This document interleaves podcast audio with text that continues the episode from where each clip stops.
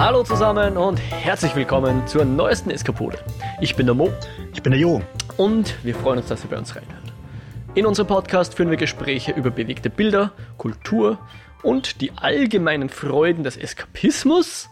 Und wir setzen unsere Serie fort mit Lovecraft Country, der neuen Serie von HBO, oder die wir auf HBO schauen können, beziehungsweise auf Sky, in unserem Fall vielmehr. Äh, und hier die vorletzte Folge, die neunte Episode der ersten Staffel oder zumindest äh, dieser Serie vorerst vorletzte Episode. Ich weiß gar nicht, mhm. gibt's da, wissen wir irgendwas über zweite Season? Ich nicht. Äh, ich auch nicht. Jedenfalls heißt diese heutige Episode Rewind 1921 oder Rewind 1921. Wie jede Woche der Hinweis, wir spoilen natürlich alles, was man bis jetzt von Lovecraft Country sehen konnte, aber das Buch haben wir beide nicht gelesen. Genau. Ich glaube, das haben wir noch nie gesagt, aber ja. Genau, Doch, ist so. Und without further ado, würde ich sagen, äh, hauen wir uns in die Folge. Eine sehr, ja, schon mh, mm, schließt, glaube ich, genau, intensiv ist, glaube ich, ein gutes Wort. Genau, eine intensive äh, Folge heute. Wir fangen damit an, relativ nahtlos, naja, wissen wir nicht so ganz. Äh, wir fangen an, jedenfalls äh, in einem Zimmer, wo wir alle unsere Hauptfiguren versammelt sehen, die sich um Diana scharen. Wir haben ja letzte Woche nicht genau gewusst, wie das ausgehen wird, dass der Topsy Bopsy äh, sie malträtieren und der, der Montrose irgendwie so ins Zimmer reinstürzt und sie irgendwie festhält. Was erst ermöglicht, dass diese beiden Dämonen oder Geister oder Fluchviecher sie heimsuchen können quasi. Ja, genau. Ist die Frage, wie lange sie sich alleine wehren hätte können gegen zwei, aber sie hatte es zumindest vor und wurde dann von Montrose dran gehindert. Äh, und sie scheinen sie eben da an dem Arm erwischt zu haben und irgendwie nur an dem Arm anscheinend. Und da ist sie jetzt verflucht. Der schaut gar nicht gesund aus. Dumbledore Na. lässt grüßen. Ähm, und sie wissen irgendwie nicht recht, was sie machen sollen. Also die Lady, der Tick, der Montrose und die Ruby ist, glaube ich, auch dabei. Ja, genau. Mhm. Äh, und sie wollen Christina um Hilfe bitten. Also Tick hat eigentlich den Plan, dass er die Seiten tauscht gegen Hilfe. Aber dann muss halt die Lady zugeben, dass sie die Verhandlungsmasse sozusagen äh, schon bereits genau, schon aufgebraucht hat. Übrigens, weil du gerade gemeint hast, das setzt nahtlos an. Ich finde, also das hat mich tatsächlich gleich irritiert ganz am Anfang, ja. dass eigentlich einfach wieder sehr gekonnt übersprungen wird, wie sie aus dieser Situation rauskommen. Stimmt, ja, deswegen also, habe ich auch so ein bisschen so, korrigiert. Nahtlos stimmt nicht ganz, aber zeitlich dürfte nicht zu viel Zeit vergangen sein. Eh, aber das mit Sicherheit nicht, aber es war schon so wieder ein bisschen Deal with it. Ja. Nur andererseits geht es in der Serie halt eigentlich auch wirklich nicht darum. Also finde ich, kann man diesen kleinen Deal with it äh, Jump, mm. Jump the Shark quasi überspringen. Mm. Machen wir das mal. Ähm, aber ich, ich stimme dir schon zu, ja, das ist etwas es war halt ein Vehikel, um uns dazu zu bringen, dass die äh, Diana jetzt irgendwie verflucht ist und wir alles dran setzen müssen, diesen Fluch wieder rückgängig zu machen. Das hat uns die letzte Folge eingebracht, dank dem Captain Lancaster, wir erinnern uns. Mhm. So, und jetzt sagt halt die Ruby, okay, pass auf, ich gehe zu Christina, weil sie wird mir helfen. Und äh, Christina wirkt tatsächlich auch so, als würde sie das tun sie sagt, okay, ganz äh, retten kann sie es jetzt nicht. Sie kann den, den, ähm, den Fluch nur resetten sozusagen. Ich hätte so verstanden, quasi wieder auf Anfang setzen, aber dann geht es halt wieder los und nach kurzer Zeit wird halt dann wieder der Arm schwarz sein. Aber ja. es verschafft ihnen zumindest Zeit. Ist der Plan. Und so gern sie Ruby auch hat, oder nicht, wissen wir noch nicht, aber ganz ohne Gegen, ähm, äh, Gegenleistung macht es dann doch nicht. Weil sie sagt, äh, der Tick, der muss dafür nach Atem kommen am Tag der Tag-Nacht-Gleiche, also Equinox. Und zwar freiwillig. Und zwar freiwillig, genau, weil damit kann sie dann diesen äh, Immortality für sich gewinnen. Ich meine, sie ist schon relativ unverwundbar, wirkt zumindest so. Kennt ja. man auch nicht ganz, was, was jetzt der Status ist, aber sie will jedenfalls irgendein Ritual vollziehen und es dürfte ein bisschen so sein, wiederum, um mal Harry Potter zu zitieren, äh, Blut, was freiwillig gegeben werden muss und so weiter. Also Intention ist sehr wichtig und auch das betont sie hier, dadurch, dass wir hier alle äh, an einem Strang ziehen und so weiter. Das hilft dem Fluch und äh, wir brauchen aber noch Blut und es muss möglichst vom Blutsverwandten kommen und so weiter.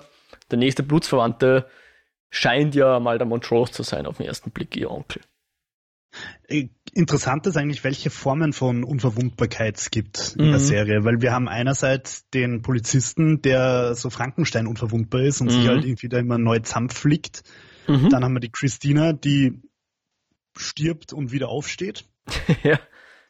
Und dann haben wir auch noch die, die, die Lady, die irgendwie ein magisches Schild um sich rum hat. Genau, wo Kugeln abprallen. Also das ist die Frage, welche Form der Unverwundbarkeit äh, die oder Unsterblichkeit eigentlich, nicht Unverwundbarkeit, Unsterblichkeit, Richtig. die, die Christina anstrebt. Ja, genau, da wäre jetzt die Frage zum Beispiel, vielleicht ist ja die, äh, vielleicht altert Lady ja ganz normal und stirbt einfach, wenn sie ja, 90 ist. Und vielleicht ist das auch bei der guten Christina der Fall. Äh, wissen wir nicht, wie alt sie ja. wirklich ist, aber ich meine, wenn man jetzt ihren Vater anschaut und davon ausgeht, dass der normal altert, dann wird sie jetzt nicht schon 100 Jahre auf dieser Welt gewesen sein. Aber wer weiß, vielleicht hat der Vater ja auch irgendwelche altersverzögernden Sachen gehabt. Aber genau, du sprichst vom Polizisten, zu dem kommen wir nämlich eh, weil die, die Christina sagt, äh, bevor wir das jetzt alles machen, ich muss noch kurz was erledigen. Und sucht sich genau diese Zeit aus, um jetzt beim Lancaster vorbeizuschauen und uns aufzuklären, was es mit diesem Stein jetzt eigentlich auf sich hatte. Äh, Als äh, William. Ich fand das etwas gekünstelt vom Timing her.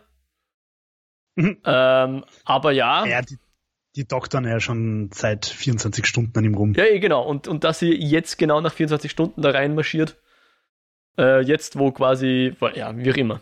Okay, verstehe schon, was du meinst. Wo gerade das Blut aus ihm herausquillt, quasi da ja, aus seiner Brust. Ja, genau. Und wo sie schon 14 Leute umgebracht haben, um irgendwie an Leichenteile zu kommen. Ähm, weil wir wissen ja nicht, woher die alle kommen, die Leichenteile. Aber es wirkt so, als hätten sie da einfach irgendwelche armen schwarzen Leute umgebracht.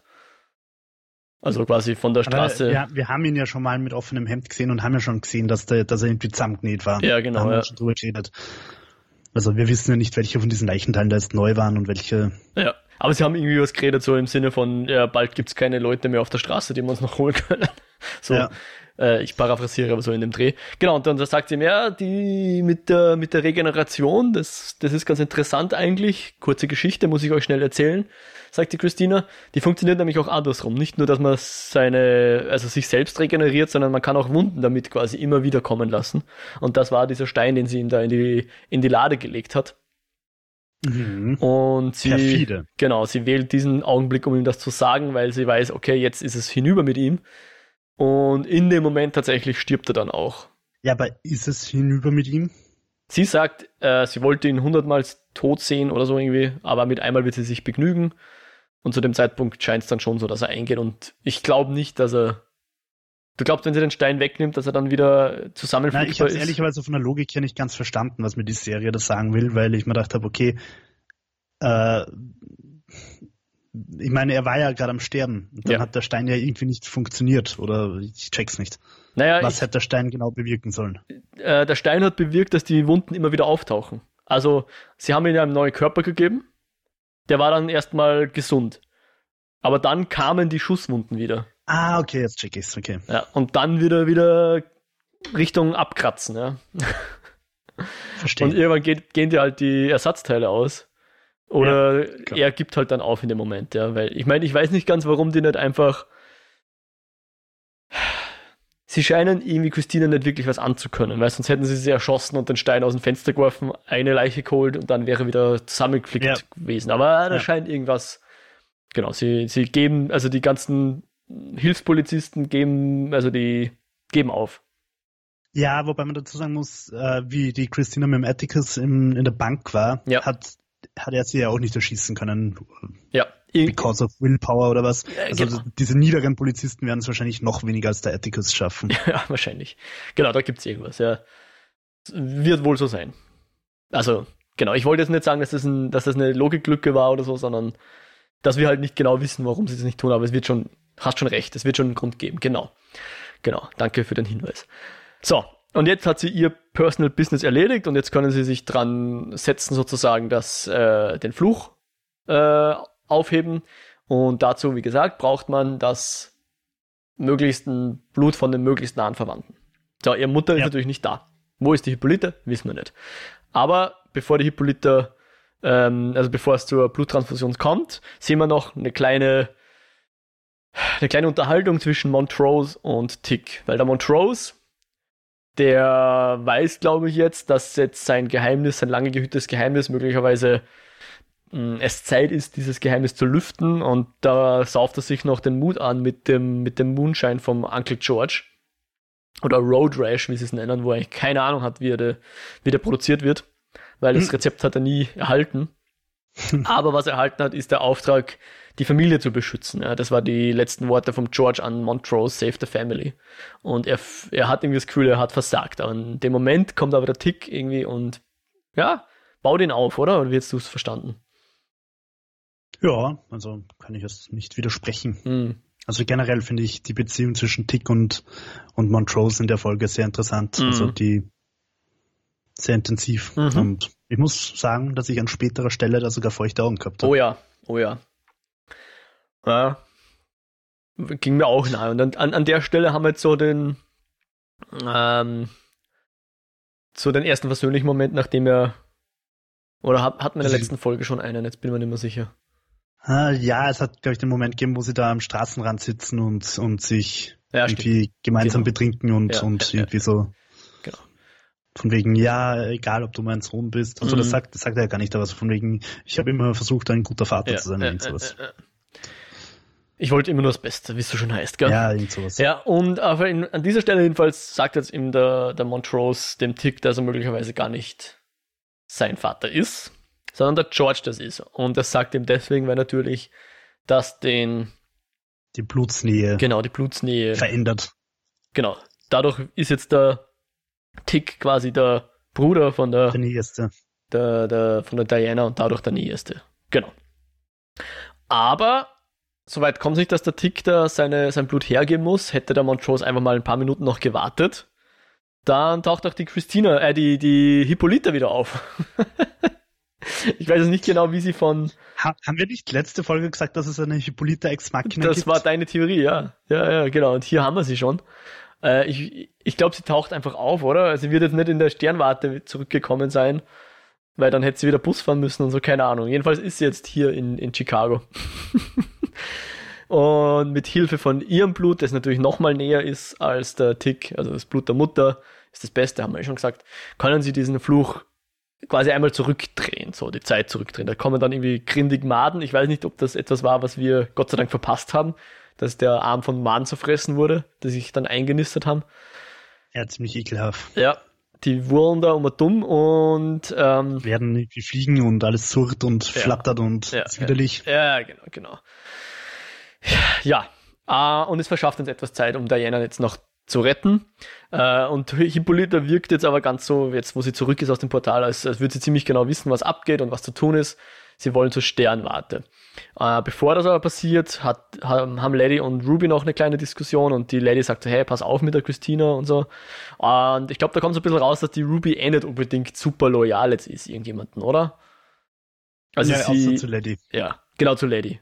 Also sie, sie hat jetzt nicht, wir haben ja spekuliert, spioniert sie jetzt für Christina die Lady aus oder ist sie einfach nur interessiert dran, was da abgeht? Ich glaube, es stimmt eher zweiteres. Ja. Und ähm, in dem Moment erfahrt dann Ruby auch, dass die Lady weiß, dass äh, Christina was mit, mit Tick vorhat. Eben dieses Ritual. Oh, oder was andersrum. Naja. Ja, ich glaube. Äh, sei vorsichtig jedenfalls, was Christina betrifft. Das gilt für alle, glaube ich. um, ähm, und dann sind wir am Weg zur Hippolyta. Die Ruby bleibt zurück bei der Christina. Und die Ruby. Und die. Ja. Ja, Ruby und Christina reden noch äh, und die, die Ruby konfrontiert die Christina so, hast du mich nur ausgenutzt? Wohlgemerkt sitzen sie am Bett von der Dell zu diesem Zeitpunkt. okay. Also von der Hillary. Ja. ja. Ah ja, stimmt, genau, ja, voll. Ja, und sie, sie reden halt ein bisschen drüber und das habe ich sehr schön gefunden, dass die, dass die Christina dann so von wegen sagt, ja, mein Dad und die anderen verrückten Ordensbrüder, die wollten da irgendwie nur Geld und Politik und Macht.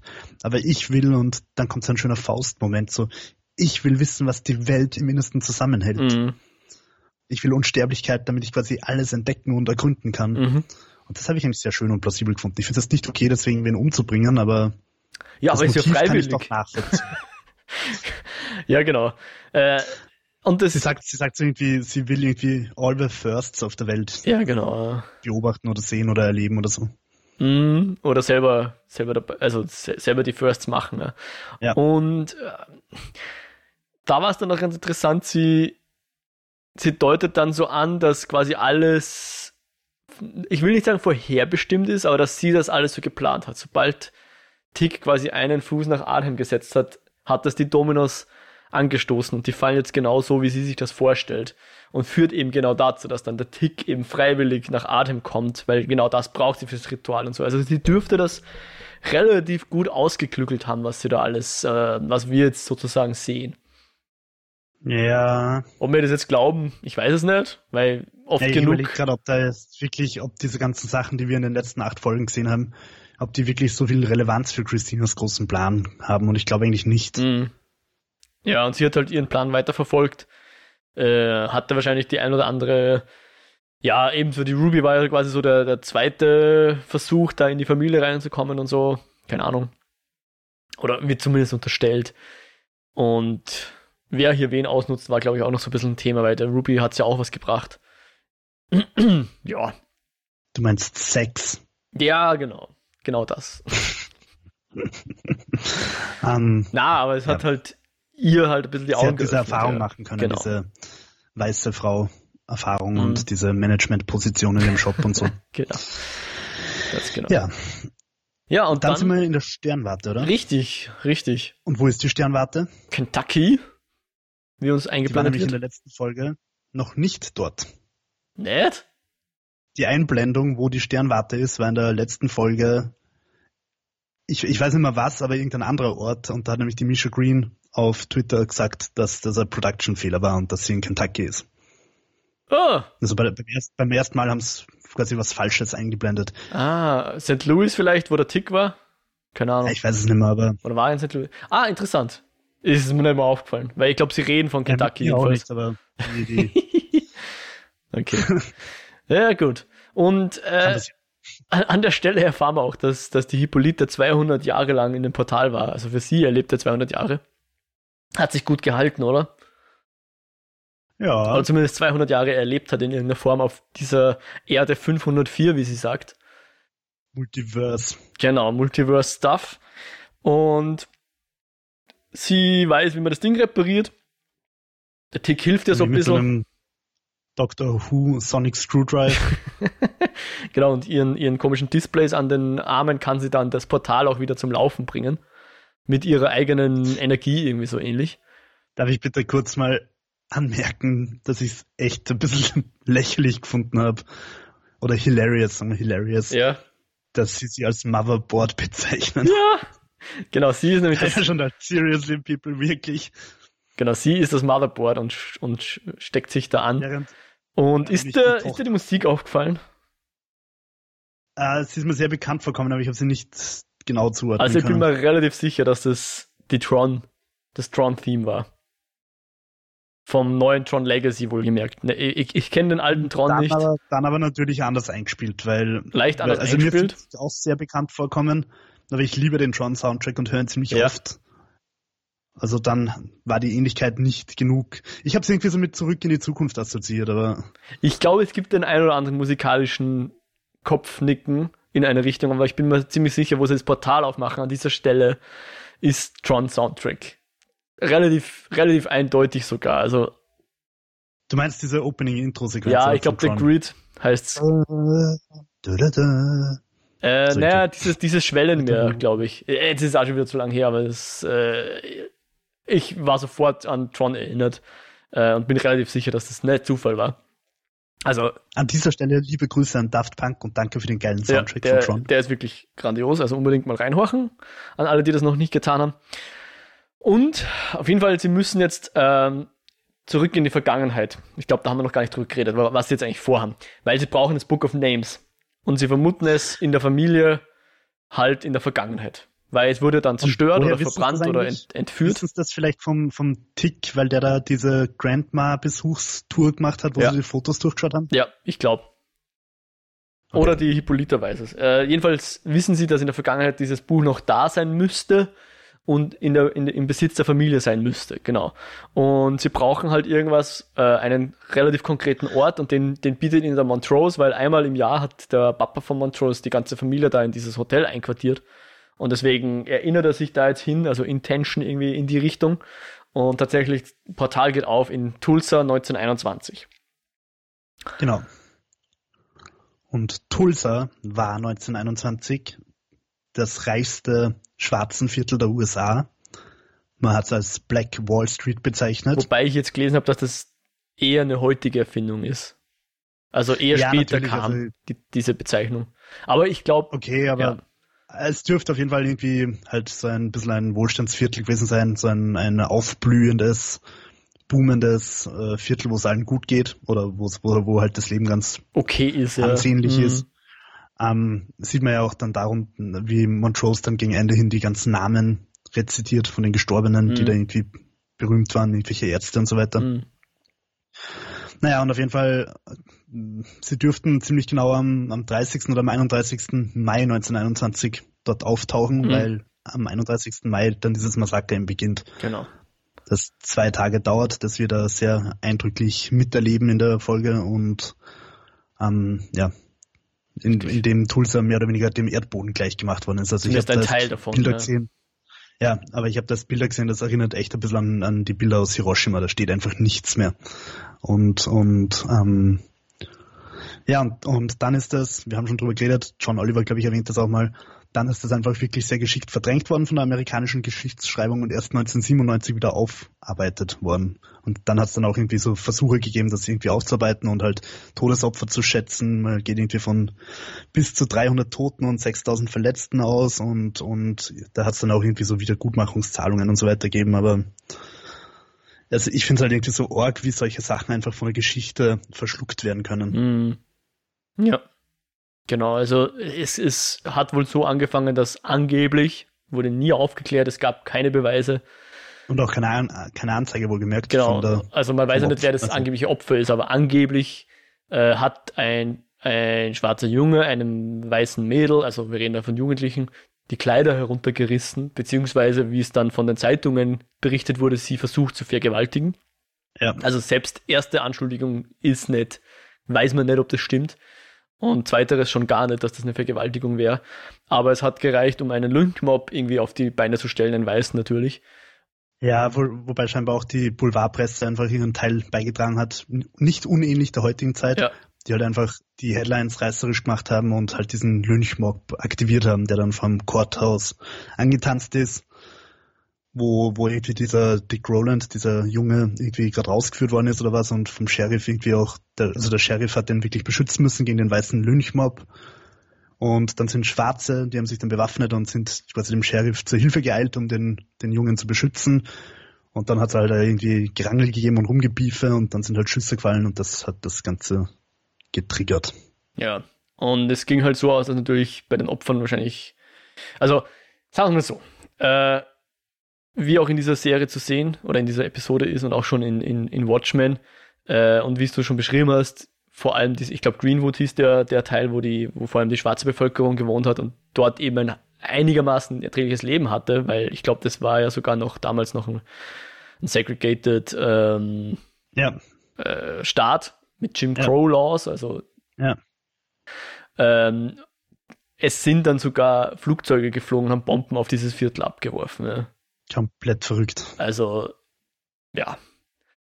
Ein also tragisches da habe ich bei der Serie ja. gedacht, dass es, dass es vielleicht ein bisschen übertrieben ist. Also ob sie sich da nicht diese Freiheit genommen haben, das zu dramatisieren. Hast du das irgendwie nachgelesen, ob das wirklich stimmt? Äh, ehrlich gesagt nicht jetzt, aber ich glaube damals, wie ich es bei Watchmen gesehen habe, da kam sie, kam sie also auch vor. Ja. Vielleicht, da wird so Doppeldeckerbombern daherkommen. Sein, ja. Ich meine, zitiert mich nicht für irgendeine wissenschaftliche Arbeit, aber ich glaube nicht, dass sowas in beiden Serien einfach erfunden wurde. Ja. Ich habe auf jeden Fall gelesen, dass dann halt irgendwann die Nationalgarde hinzugezogen worden ist, um die ganze Situation zu beruhigen und da sind dann halt Classy wieder nur Schwarze verhaftet worden und in so Internierungslager gesteckt worden. Mhm. Und ja. Ja. Ähm, genau, also. Sicher nicht, sicher nicht der größte Moment der amerikanischen Geschichte. Nein. Ich schaue jetzt gerade. Okay, es gibt anscheinend widersprüchliche Berichte über die Flugzeuge, aber äh, es gibt wohl, es gab wohl Zeitungsberichte und, und Zeugenaussagen, dass tatsächlich Flugzeuge benutzt wurden, um eben äh, Dynamit abzuwerfen. Ja. Oder wie war das? Ja. Also in der Serie sind es richtige Bomben, aber. Ja. Ja, also Molotow-Cocktails wahrscheinlich und solche Sachen. Ja. Wie auch immer das war, es war sehr grausam und wir hoffen, dass sowas nicht wieder vorkommt. Es bietet jedenfalls den Hintergrund für diese, für diese Episode und, und ver, ver, verwebt hier wieder ganz gut den Sozialkritik, ein bisschen Aufklärung, Geschichtsaufklärung mit natürlich einer spannenden Geschichte hier. Um diese, und übernatürlichen Elementen. Und übernatürlichen Elementen, auch wenn die jetzt an dieser Stelle gar nicht so viel ähm, beitragen, sage ich jetzt mal. Und ich habe das irre brillant gefunden, weil ich nämlich, also beim Schauen habe ich wirklich komplett vergessen, dass es in der Serie um Monster und Übernatürliches geht. Und ich habe auch vergessen, dass es um Zeitreise geht, weil du einfach so in diesem Jahr 1921 drin bist. Mhm. Und, und das ist eigentlich ziemlich brillant vom Drehbuch, dass sie zwar das Übernatürliche, für das, also das ja auch in der Serie einfach vorkommt, dass sie das zwar nutzen und es kommt auch vor, aber echt nur so als Time Travel Gate, ja. als Tor genau. um dieses Ereignis zu schildern. Genau, es ist der Katalysator, der uns halt in diese Zeit bringt. Und wenn wir dann dort sind, dann erzählt halt dort eine Geschichte. Und, und die Geschichte ist eben, dass sie, dass sie versuchen, die Familie von Montrose zu finden. Dazu müssen sie von diesem Hotel eben ins, ins äh, eigentliche Wohnviertel und das Haus suchen. Ähm, und wie sie dann dort ankommen, äh, sehen sie gleich mal wieder, wieder Montrose Vater, den Montrose halt verprügelt. Ähm, und über die Folge hinweg hat der Montrose schon immer so Flashbacks. Und da geht es immer darum, dass du, dass quasi äh, jemand verprügelt wird, weil er eine, sich eine Blume ins, in, in, ins Haar gesteckt hat oder so ähnlich. Ja. ja. ja. Dachte zu dem Zeitpunkt auch, dass das äh, etwas war, wo sich, wo man glaubt, dass Montrose sich zurückerinnert, wie er einen Tick geschlagen hat? Oder hast du gleich bemerkt, dass das etwas ist aus, aus Montrose Jugend, wie ihn sein Vater geschlagen hat? Ich habe es schon als, als Jugenderinnerung interpretiert. Okay. Mhm. Ähm, ja, macht ja auch Sinn, weil Tick, wissen wir ja, dem hat ja der Montrose diese ganzen äh, Zärtlichkeiten sozusagen ausgeprügelt. Ja. Der, das ist ja das, was er eigentlich machen wollte, mit dem, dass er ihn dauernd verprügelt hat, dass der Tick eben nicht, ja, ja, er hat sich halt quasi, also erstens denke ich mir, hobbypsychologisch gesprochen, dass er natürlich das weitergibt, was ja. er selber erfahren hat. Genau, ja. Also du musst halt, also es braucht halt einfach viel Bewusstsein und auch Willen zur Veränderung aus so laufenden Mustern auszubrechen. Und zum anderen ähm, zeigt halt ein, also zeigt die Folge halt einfach auch, warum Montrose so ist, wie er ist. Mhm. Das entschuldigt's nicht, aber es erklärt's. Mhm. Genau. Und der Vater schlägt dann eben Montrose, weil der sich offensichtlich die, die Ansteckblume, die der George für seinen mittlerweile abgesagten Ball ähm, hat er sich wohl in die Haare gesteckt oder hat sich irgendwie die, sein, den Anzug vom George irgendwie angezogen und dann die Blume sich dann irgendwie in den Kopf gesteckt oder so ähnlich. Und äh, was halt da auffällig ist, ist, dass offensichtlich der George der gute, brave Sohn ist und der, der Montrose wird halt immer abgestempelt als der, der alles ruiniert. Und ja, äh, das habe ich gar nicht so interpretiert eigentlich oder okay. gar nicht so wahrgenommen. Ja. Ich habe halt, also mein, meine Wahrnehmung war einfach bei dem Punkt, dass der George halt auch da schon quasi Bystander ist und, und nicht eingreift, ja. wie der Montrose verprügelt wird. Genau. Es wird ja dann nochmal verstärkt dadurch, dass er vom Nachbarhaus dann die Dora kommt, also Ticks Mutter, ähm, die wir in der Serie bis jetzt noch nicht kennengelernt haben. Und eben mehr oder weniger dazwischen geht. Ja und dann auch dem George so Vorwürfe macht, warum hilfst du ihm nicht einmal? Wa? Und ähm, diese, diese Ablenkung nutzt aber der George gleich und, und äh, der, der Montrose, also der erwachsene Montrose, der zeitreisende Montrose, und äh, haut ab. Ja, unterzutauchen im wahrsten Sinne. Genau. Und es führt jetzt halt dazu, dass der Tick und Lady sich trennen müssen, weil die haben schon eine Ahnung, dass der Montrose irgendwas verändern will in der Vergangenheit Und das müssen sie natürlich verhindern, weil das ist natürlich die goldene Zeitreiseregel, man darf nichts verändern. Ähm, glauben sie zumindest. Wir kommen dann später mhm. noch dazu. Und deswegen nimmt jetzt der Tick den, also sie tun da irgendwie so ein Auto kurz schließen, damit er quasi den Montrose wieder einholen kann, weil der schon einen Verdacht hat, dass der da am Weg zum zu einem Platz ist, wo eben damals sein ein Freund umgebracht wurde ja, vom Montrose. Ich muss übrigens sagen, ich war ziemlich beeindruckt von Lady, dass die da einfach ein Auto, das 30 Jahre älter ist als ihre Zeit quasi kurz schließt. ja, ich glaube, dass die damals noch nicht so diebstahlsicher waren wie heutzutage. Und, und vor allem, da hat ja, wahrscheinlich doch. niemand gewusst, wie man so ein Auto kurz schließen kann. Ja. Außerdem der, der Lady. Ähm, und sie sagt dann noch, also sie, das letzte, was sie, glaube ich, zum Tick sagt, ist, wir sollten ihn George nennen, ja, an der Stelle. Obwohl sie noch gar nicht weiß, dass der Tick bereits weiß, wie der Sohn heißen will, oder? Ja, aber weiß Tick bereits, dass das sein Sohn sein wird? Ja, ich glaube schon. Ah ja, er hat das Buch gelesen, oder? Ja, ja, er hat das Buch gelesen. Ja.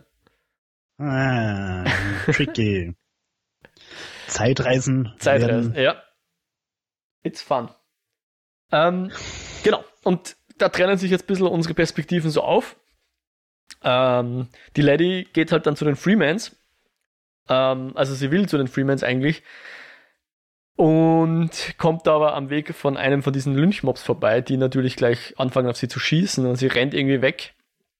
Und glücklicherweise sind die Freemans so, ja, so offen, dass sie sich einfach, dass sie sie ins Ho Haus holen, in Sicherheit holen und die zwei Männer der, der Häuser haben schon ihre, ihre äh, Gewehre gezückt und können dann den, diesen weißen Mob irgendwie so ein bisschen zumindest zurückdrängen. Schach halten. Schach halten. Für kurze Zeit zumindest. Und sie gehen dann ins Haus alle rein und verbarrikadieren sich da so ein bisschen. Und die, die Lady sucht halt das Buch, ja. Darf natürlich da jetzt nicht allzu offensichtlich vorwerken, weil sie ist ja quasi Gast des Hauses und die wissen ja gar nicht, was, dass sie aus der Zukunft kommt und so. Aber die aufmerksame Oma der Familie, die bemerkt natürlich gleich mal ihre Schuhe. Ja.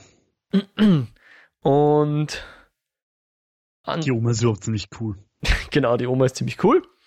Und ähm, parallel dazu sehen wir auch, wie der Tick den Montrose tatsächlich auch einholt. Ja? Und ähm, wir eben kurz davor sind zu dieser Situation, zu der der Montrose sich zurückerinnert, wo er damals den, den Freund gehabt hat, den Thomas, mhm. die offensichtlich beide homosexuell waren, aber halt natürlich aufgrund der Zeit das nicht ausleben durften. Ja. Mhm, und ja. beide auch noch sehr jung waren.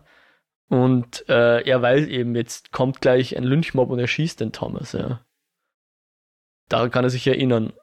Zu dem, in dem Moment. Und ähm, ja. er will das ich natürlich glaube, er, verhindern. Er sagt ja. so, dass er es verdrängt hat, oder? Ja, bis genau. Dahin, bis zu dem Moment. Ja, und, und jetzt will er es auch verhindern. Und an der Stelle war er dann der äh, wirklich, finde ich, ziemlich einfach gut geschrieben und irrsinnig gut inszenierter ja. Dialog zwischen ihm und, und Tick, der noch irgendwie so an, anfängt, dass der Tick eigentlich äh, Montrose ablehnt als Vater und eben immer schon wollte, dass der George eigentlich sein Vater ist, weil der Montrose ihn geschlagen hat und so weiter.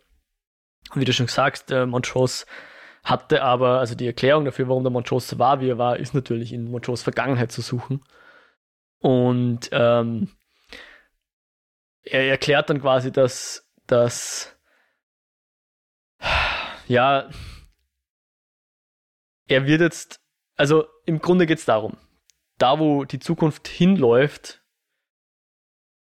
ist natürlich, dass Montrose Ticks Vater wird. Ob er jetzt der leibliche Vater ist oder nicht, aber er sieht sich als er Ticks Vater. Und, ja. Genau. Ja. Und er erkennt an dieser Stelle, dass wenn er den Thomas jetzt beschützt, sprich eingreift und verhindert, dass der erschossen wird, dass dann Tick nie geboren wird. Ja, das erklärt ihm auch der Tick, glaube ich. Und an dieser Stelle sagt er, okay, das ist jetzt das erste Opfer in einer langen Liste von Opfern, das er eingeht, damit am Ende Ticks Vater wird. Ja. Und er erklärt ja. dann auch, und ich werde jetzt sogar emotional, wenn ich nur dran mich zurückgehe. Ne? Er, er erklärt dann auch, dass er quasi damals und, und also in der Folge darauf, wie er selber sagt, alle, alle weichen Teile von sich abgeschnitten hat, ja. ja. Damit er quasi durchkommt durch diese Zeit. Und ja und dann eben auch später alles quasi dem untergestellt hat, dass er irgendwann, äh, also das Einzige, was er wirklich will, ist, dass er quasi der Vater von, vom Tick wird. Ja. Und das kommt dann auch beim Tick an. Und ähm, er nennt ihn dann Pop. Ja. Also ja. Papa quasi. Ja, also das habe ich richtig, richtig schön und rührend gefunden und ich bin wirklich auf der Couch gesessen mit feuchten Augen mhm. und ja. wahrscheinlich eine der besten Szenen bis jetzt. Ist ja nicht stark, ja. Ist nicht stark. Und ja, und halt echt hart, weil, äh, wie es der Montrose ja sagt, ja, er, er könnte das jetzt verhindern, aber darf es nicht. Ne? Im Gegenteil, er muss ja. es sogar ansehen. Und das Krasse ist natürlich dann, ähm, er sagt ja, okay, jetzt, jetzt kommt dann gleich die, also erstmal kommen George und Dora, die, die Kavallerie, wie er es nennt, ja, die quasi diesem Lynchmob so ein bisschen Paroli bieten, weil die hatten eh nur eine, einen Schuss oder so, den haben sie ja in den Thomas gejagt, der äh, gleich zu Boden geht. Also sie erschießen ihn relativ, ja, ohne, ohne groß Vorankündigung schießen sie dann einfach. Und ähm, fangen dann natürlich an, auf, auf äh, Montrose einzuprügeln, also auf den jungen Montrose in der Vergangenheit. Und an der Stelle kommen dann Dora und George tauchen auf auf ihren Fahrrädern und, und, und werfen sich sozusagen in, in dieses Getümmel und versuchen den Montrose da rauszubringen. Und äh, Montrose erinnert sich, dass die Szene eigentlich nur so gut aus, also glimpflich ausgegangen ist, also sprich für die drei, für Thomas natürlich nicht, weil dann eben dieser, dieser geheimnisvolle äh, Fremde aufgetaucht ist mit, mit dem Baseballschläger und die Weißen in die Flucht geschlagen hat. Und sie warten nur auf den und warten und warten und der taucht einfach nicht auf. Und an der Stelle lösen wir jetzt einerseits dieses Problem auf mit dem, du darfst in der Vergangenheit nichts verändern und gleichzeitig die, ja, diversen Paradoxa, die natürlich keine sind, weil sowas darf es ja nicht geben. Äh, sonst wäre es ja kein Para Paradoxon. Nämlich Tick war dieser Fremde und er nimmt an dieser Stelle den Baseballschläger und der zufällig vor ihm liegt. Der zufällig vor ihm liegt, genau, und, und greift eben ein in die Vergangenheit, weil das immer schon so war. Und immer so sein wird. Und immer so sein wird, genau. Und Man kann die Vergangenheit nicht verändern, sie war genau das. Eh, und gleichzeitig heißt das natürlich auch, dass äh, Montrose natürlich eingreifen hätte können, weil auch das dann genauso die Vergangenheit einfach gewesen wäre. Ja, genau. Und dann wäre eben. Das weiß Montrose ja. natürlich nicht in, der, in dem Moment. Ja, genau. Also äh, Paradoxa sind natürlich blöd, weil man kann sie ja nicht auflösen, wie man in in einem, Man steckt irgendwie drin. In einem Hollywood-Film der letzten Zeit erfahren haben. Don't try to understand it. Just feel it. Ja. Just feel it. Zitat des Jahres, glaube ich. Des Kinojahres zumindest. Ja, generell des Jahres. ja. Und also diese, diese, diese Szene können wir dann soweit auflösen, dass eben der Tick dieser geheimnisvolle Baseballmann ist. Und kehren wir nochmal kurz zu Lady zurück die nämlich mit einem ähnlichen Problem äh, zu kämpfen hat, dass sie natürlich nicht die Vergangenheit ändern darf, aber es trotzdem muss. Kurz, ja. Mir ist gerade eingefallen, in der allerersten Szene, in der ersten Folge, gibt es ja diese Szene, wo dieser, wo er schlaft und träumt ja. und Cthulhu kommt ja. und dann der Baseballschläger Man, also dieser Baseballspieler, ja. Cthulhu nieder Baseballschlägert. Das ist eigentlich, eigentlich könnte man es vielleicht fast so als, als Vordeutung oder so sehen, weil ja. im Lauf der Serie kommt doch dann raus, dass eigentlich die wahren Monster die Menschen sind. Ja. Und eigentlich finde ich, könnte man es fast so als Auflösung dieser ersten Szene ja. interpretieren. Ja, gefällt mir gut, ja, sicher, wie du es immer nennst, eine Prolepse, oder? ja, ich glaube, es ist jetzt keine richtige Prolepse, aber ja. wenn man ein bisschen Interpretation ergibt Sinn. Ja, voll. Und, und wir sind unsere eigenen Helden im, im Umkehrschluss auch. Also nicht, ja, nur, voll, nicht nur die Monster sind Menschen, sondern auch die Helden sind Menschen. Schön, Mo. Schön. Mhm. Wir sollten ein Buch zur Serie schreiben. Oder einen Podcast aufnehmen. Das ist eine gute Idee. Warum ist uns das nicht früher eingefallen? ja, genau. Ähm, bevor wir jetzt noch blöder werden, kehren wir mal kurz zu Lady zurück. Oder bevor ich noch blöder werde. Vielleicht haben wir den Podcast die letzten neun Folgen gar nicht früher aufgenommen, sondern sind in der Zeit zurückgereist, um den Podcast aufzunehmen, um an diesen Punkt jetzt zu kommen. Ja, wir werden es nie erfahren, weil es ist so paradox. Ja, und weil es immer schon so war. Ja. Alter. Ja. Mind blown. ich komme jetzt trotzdem zur Lady. ähm, die sucht nämlich dieses Buch. Und die, die Oma erwischt sie aber dabei, Oh, weil die hatte ja schon so eine Ahnung, dass da irgendwas nicht passt mit ihr. Und äh, ich finde es halt geil, dass die nicht komplett auszuckt, als sie das erklärt bekommt, was da gerade abgeht. Weil Lady kann ja so ein bisschen beweisen, dass sie Sachen weiß, die sie gar nicht wissen könnte, nämlich das Muttermal zum Beispiel. Und die Oma ist dann so, okay, ich glaube dir das jetzt einfach mal. Äh, erzähl mir mehr. Und die Lady erklärt dann natürlich, dass man eben jetzt die Geschichte nicht ändern darf und hin und her und so weiter. Wiederum paradox, sprich, für die Oma heißt das, sie muss jetzt in diesem Haus verbrennen, ja. Sie darf nicht ja. einfach da jetzt abhauen, weil dann passiert das nicht, was passiert ist. Und die nimmt das hin. Beziehungsweise, also um die Logik und mit diesen Paradoxen ein bisschen aufzuverstehen zu versuchen. Ja. Wir wissen, dass die Familie in dem Haus stirbt, das wissen wir aus der Zukunft. Genau. Und das heißt, selbst wenn sie versucht hätte, das irgendwie zu verändern, hätten die trotzdem irgendwie sterben müssen, weil wir das aus der Zukunft wissen. Und zwar an dem Ort und zu diesem Zeitpunkt. Ja, und es hat auch die Dora sozusagen äh, zu dem gemacht, was sie ist. Hat ihn, hat ja, der Montrose hat uns ja immer wieder erzählt, was sie damals durchgemacht haben und die Dora hatte ja niemanden mehr danach. Und ja. wenn das eben anders gewesen wäre, auch das hier ist jetzt eins von diesen, ich meine, Opfer ist jetzt das falsche Wort, aber eins von diesen Ereignissen, die dann dazu geführt hat, dass der Tick äh, geworden ist, wer er geworden ist. Ja. Ja. Auch wenn wir jetzt wissen, dass eh immer alles so passiert ist, wie es passieren hat müssen, aber an der Stelle, das weiß natürlich Lady auch nicht. Ja. Und ähm, sie schafft jedenfalls, die Oma zu überzeugen, dass sie A in dem Haus verbrennen muss und B ihr das Buch zu geben. Und dieses Buch ist aber auch irgendwie magisch quasi verschlossen. Also die Oma kann da nicht reinschauen. Du brauchst nicht diesen Spell, genau. den sie ihr mitgibt. Aber sie, genau, die Worte und sie gibt sie ihr mit. Und ähm, an der Stelle ziemlich arg verbrennt dann halt die Oma, während Lady gegenübersteht, die ja bekanntermaßen dieses, wie du es genannt hast, Schutzschild um sich hat. Wobei es total komisch ist, weil ich immer einbildet, wie sie vor dem Lynchmob zu dem Haus flieht, wird sie angeschossen. Ja, ist mir auch aufgefallen, ja. Aber ich glaube, es passiert Aber vielleicht ja ist sie quasi so umgefallen vom Druck quasi. Ja. Also vielleicht ist Vor Schreck, die Kugel ja. nicht getroffen, nein, sondern so, dass der Druck sie halt einfach umgeschmissen ja. hat oder so. Weil e wir haben ja schon gesehen, dass dieses Schutzschild beim Auto von der Christina tatsächlich kann das Schutzschild andere wegkatapultieren, also. Ja. Und es scheint auch ein bisschen mehr mm, zu um, umfassen, weil ihre Kleidung bleibt ganz und das Buch bleibt ganz, was natürlich Buch und Feuer sich normal nicht so gut verträgt. Ja. Aber an der Stelle wissen wir auch, was mit dem Buch passiert ist. Es ist nämlich nicht in einem Haus verbrannt, sondern es wurde aus der Zukunft abgeholt. Ja. Und sie beten dann halt noch. Das ist so der, die letzte, der, die, der Beistand, den sie ergeben kann. Also die Lady der Oma. Und sie beten ja. da gemeinsam. Und über die Serie gelegt kommt dann ähm, auch so ein, äh, ein Gedicht, ein, ein Spoken Word Poem oder so ähnlich. Catch the Fire von Sonja Sanchez. Danke, genau. Und das war ganz schön. Ja.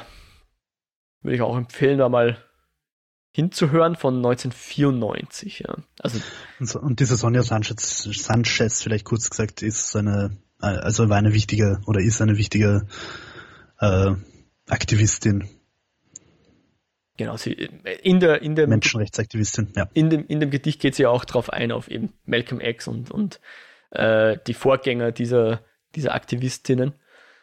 Ähm, und das ist so der Backdrop, den wir jetzt sehen, also der, der Audio-Backdrop, wie mehr oder weniger jetzt ähm, Tulsa nach und nach äh, abbrennt. Vor allem eben dieses eine Haus, in dem die in dem die äh, Lady jetzt noch steht.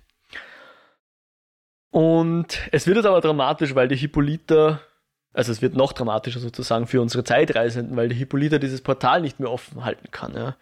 Äh, wir sind jetzt dort wieder in dem Hotel.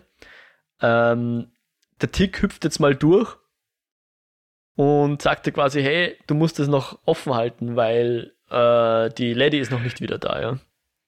Lady und Montrose sind beide noch in Tulsa und der Montrose starrt dann eben so diese, diese Straße entlang, diesen Straßenzug von dem Hotel aus Und wie du schon gesagt hast, äh, erinnert er sich an die verschiedenen Namen, die da umgekommen sind oder umgebracht wurden, vielmehr.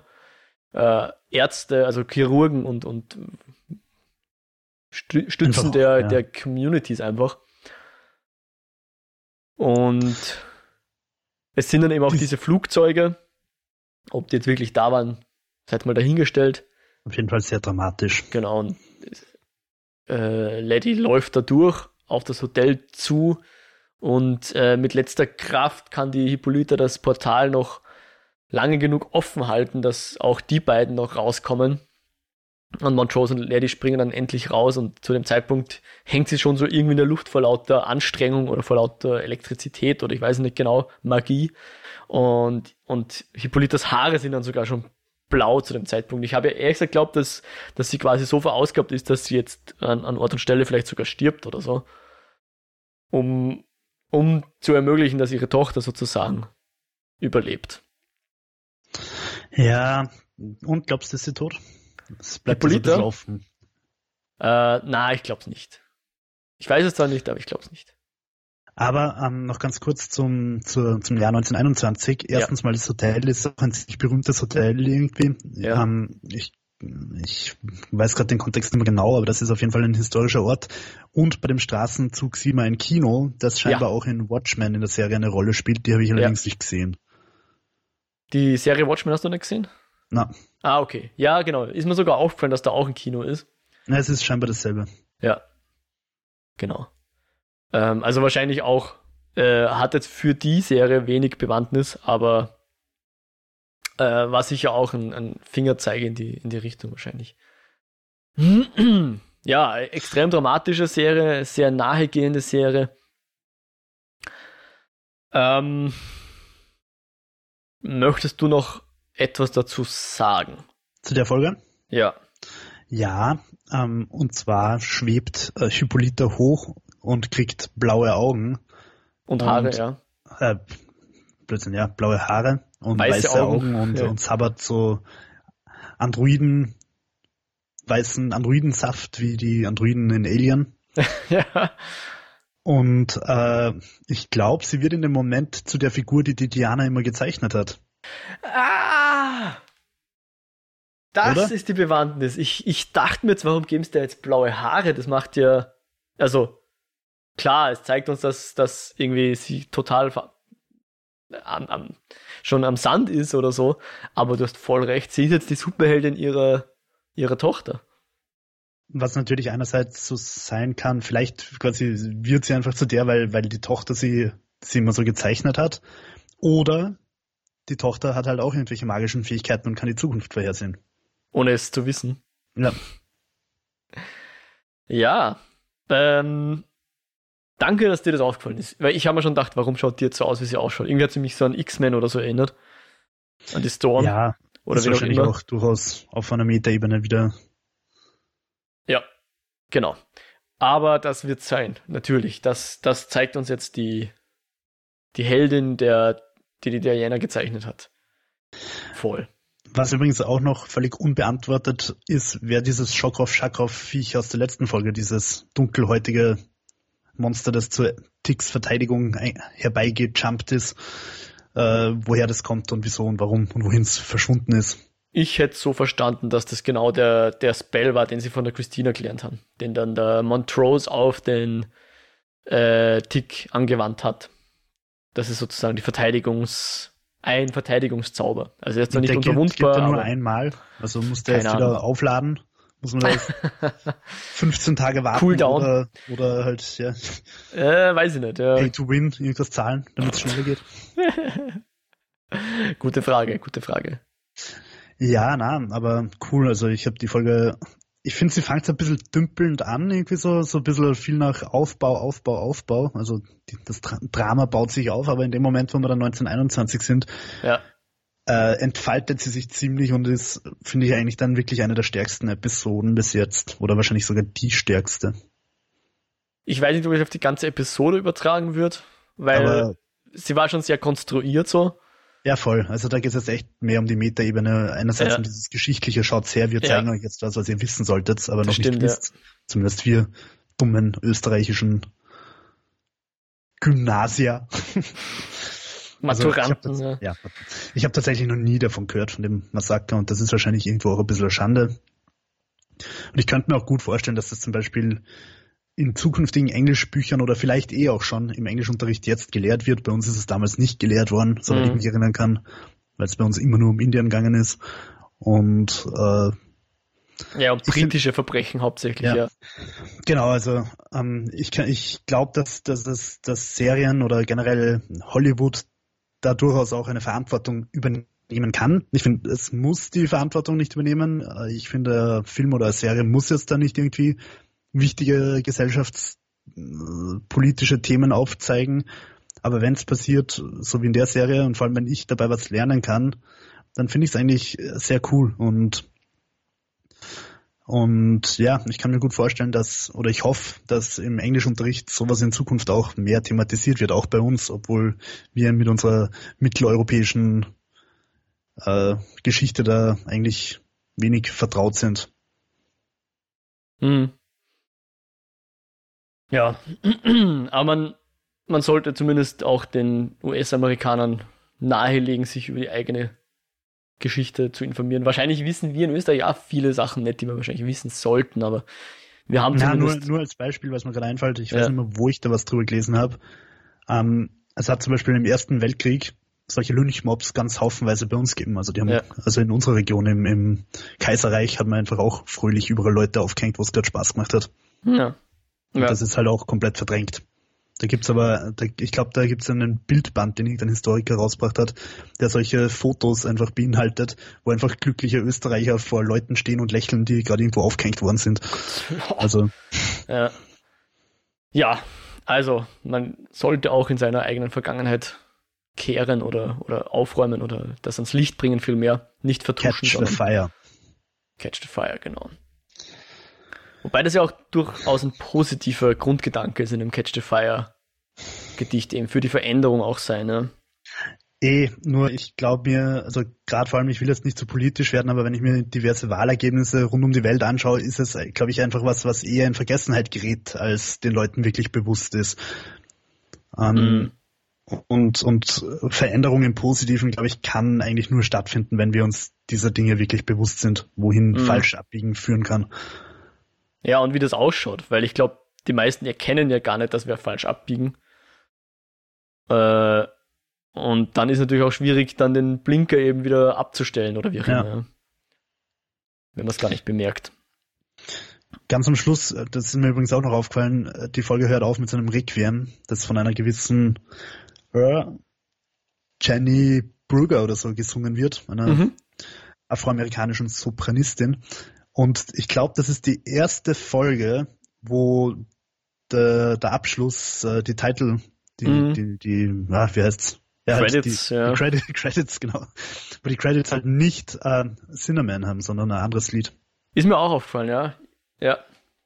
Nämlich dieses Requiem und Requiem, Requiem was ist Plural von Requiem? Requiem. Requiem sind ja äh, zum Gedenken oder zum Ehren von Verstorbenen eigentlich. Ja. Und ja, also es hat mich einfach auch, habe ich interessant gefunden, diese Entscheidung, dass diese Folge anders aufhört. Mhm. Mhm. Mhm. Ja, starke Folge. Das war jetzt, ähm, ist das interessant, was jetzt für die, für die, für die letzte Episode noch überbleibt, die nächste Woche kommen wird. Mhm. Wollte ich äh, ich habe jetzt keine Ahnung, wo das noch hinführen kann. Ich meine, klar, die, Geschichte jetzt um die Unsterblichkeit von der Christina. Aber das kommt mir jetzt fast schon zu klein vor, irgendwie als Geschichte. Ich weiß es nicht. Jetzt sind wir irgendwie schon fast so in, in die Zukunft retten Territorien unterwegs, oder? Ja, irgendwie wäre es fast ein bisschen enttäuschend, wenn, wenn sie einfach erst damit abschließen, dass halt irgendein Ritual mit der Christina stattfindet, sondern weil, weil da halt auch der historische Kontext und der genau. und die Metaebene einfach dann ein bisschen fehlt. Genau, ja ich könnte mir durchaus auch vorstellen, dass sie einfach mit einem ziemlichen Open End aufhören. Mhm. Was ich nicht so cool finden würde, weil ich mir irgendwie halt nicht so sicher bin, ob es eine zweite Staffel geben wird. Ob, mhm. ob die Serie dafür nicht zu anspruchsvoll ist. ähm, ja, aber ich hoffe auf jeden Fall, dass, dass trotzdem auch die Geschichte irgendwie ein bisschen aufgeklärt wird im Sinn von, dass dieses Ritual stattfinden wird. Und ja. ich hoffe nach wie vor, dass Christina nicht die ultimative Böse am Ende sein wird. Aber glaubst du, dass dann der Tick das Ganze überleben wird oder wird er sich opfern oder? Ähm, ich glaube, er wird sich opfern. Ich glaube, er weiß ja auch, wie die Geschichte ausgeht, weil er das Buch ja. gelesen hat. Ja. Was ein Player ist, der da noch was verändern könnte, weil Macht über Leben und Tod könnte die Chia sein. Mhm. Und die ist ja mittlerweile auch in den USA. Ja. Hat sich vertschüsst irgendwie. Stimmt, die werden sie nicht grundlos wieder eingeführt haben, gell? Ja, sagen wir so, bis jetzt hat sie generell relativ wenig Handlungsrelevanz gehabt. Sie war ein mhm. interessanter Charakter, aber so als Plot-Device hat sie noch nicht wirklich was gemacht. Also kann es durchaus sein, dass deren Magie auch noch irgendwas. Mhm. Vielleicht schlaft sie mit der Christina oder mit William und, und tötet. Und das wird dann der Hundertste. Ah, sie, interessant. Sie wird ja, interessant. Na, das war nur in den Wind spekuliert, glaube ich nicht. ja, ich finde es gar nicht so verkehrt eigentlich, ja.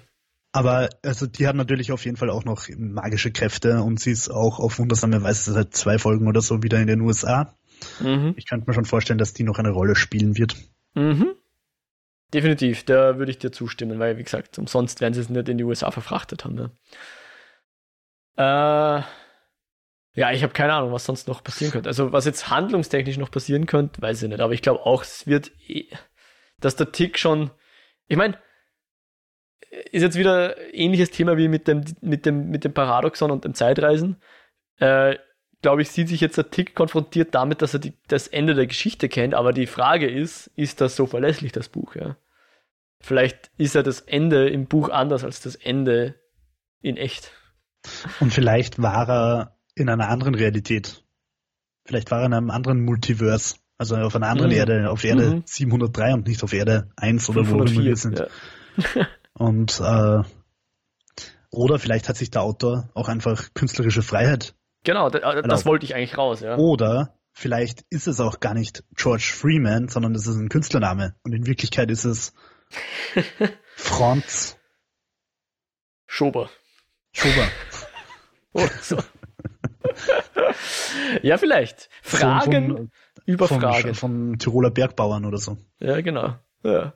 Fragen so über Fragen. ja. äh, wenn ihr auch noch Fragen habt, liebe Zuhörerinnen und Zuhörer, äh, lasst es uns wissen. Gerne zur Show, gerne zu den Eskapoden.